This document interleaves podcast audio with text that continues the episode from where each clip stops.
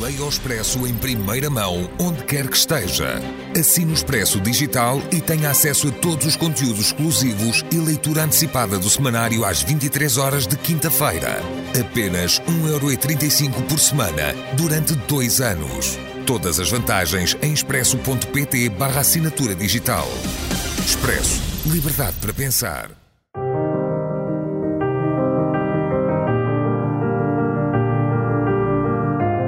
Desastres naturais.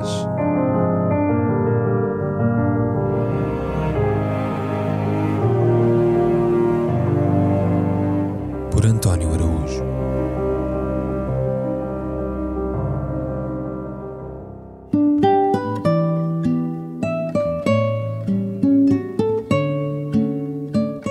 Françoise Rudetsky, porta-voz das vítimas de terrorismo, uma mulher de coragem, desaparecida ao fim de 73 anos de luta.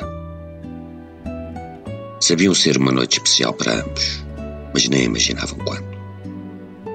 Faziam 10 anos de casados. A filha pequena estava fora em férias de neve. Era antevéspera de Natal, 23 de dezembro de 1983. Com três estrelas Michelin, o local fora escolhido a dedo. Le Grand Vefour, na Galeria de Beaujolais, Jardins do Palais Royal. Uma casa antiga, tem de história. Fundada em 1784, fora frequentada nos tempos revolucionários por Danton e Marat, pelo Duque d'Orléans. Mais tarde, na época napoleónica, celebrizou-se por uma sopa de abóbora servida a três generais imperiais, Murat, Bessières, Domenil, La Soupe de Langpierre. Em 1820, por iniciativa do novo proprietário, Jean Vefour, para sempre lhe deu o nome, tornou-se restaurante faustoso, considerado o melhor de Paris. Visitado por Napoleão e Josefina, pelo Marshal MacMahon, Georges Sand, Lamartine, Victor Hugo, Balzac, tantos outros. No pós-guerra, recuperou o fulgor de outrora e tornou-se mesa de artistas e vedetas do espírito. Cocteau, Jean Marais, Sacha Guitry, Colette, Malraux, Aragon, Marcel Pagnol, Genet, a inevitável dupla Sartre-Beauvoir, etc.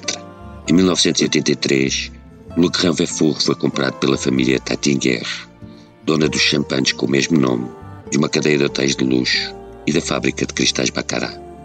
E em 9 de dezembro desse ano, os seus interiores foram classificados como monumentos nacionais. Dias depois, a 23 de dezembro, antevéspera de Natal, o pêndulo do grande relógio de sala, a que chamavam Grand Vefour, deixou de bater às 22h37, no instante do estrondo. Uma bomba artesanal deflagrara à porta do restaurante, deixando a seu redor um rastro de destruição e sangue. Dez feridos graves. Ela e o marido tinham partilhado os pratos do jantar. Já estavam a terminar a sobremesa quando se deu a tragédia. Arremessada pela explosão numa distância de 12 metros, uma das portas de metal do Gravefour ceifou as pernas de Françoise, esmagando-as em carne e osso. Muitos anos depois, em 2004, publicaria uma autobiografia intitulada Triple Pen, pois aquela, disse, foi apenas a segunda das três penas que sofreu na vida.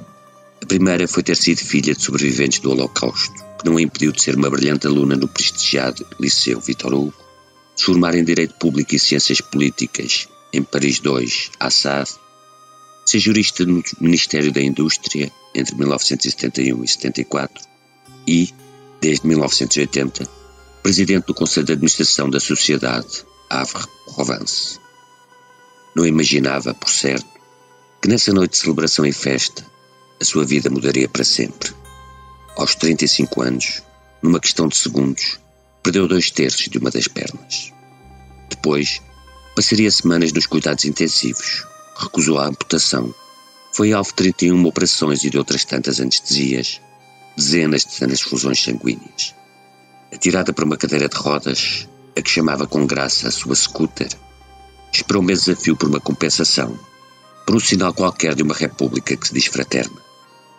A organização de extrema-esquerda Ação Direct negou responsabilidades no atentado e, incapaz de ter qualquer suspeito, a polícia acabaria por arquivar o caso. Passados dois anos, em finais de 1985, Françoise começou a dar entrevistas, a falar nas rádios e nas televisões. E, em 1986, fundou com o marido a SOS Attentat, uma associação sem fim lucrativo de apoio às vítimas de atos terroristas e aos seus familiares.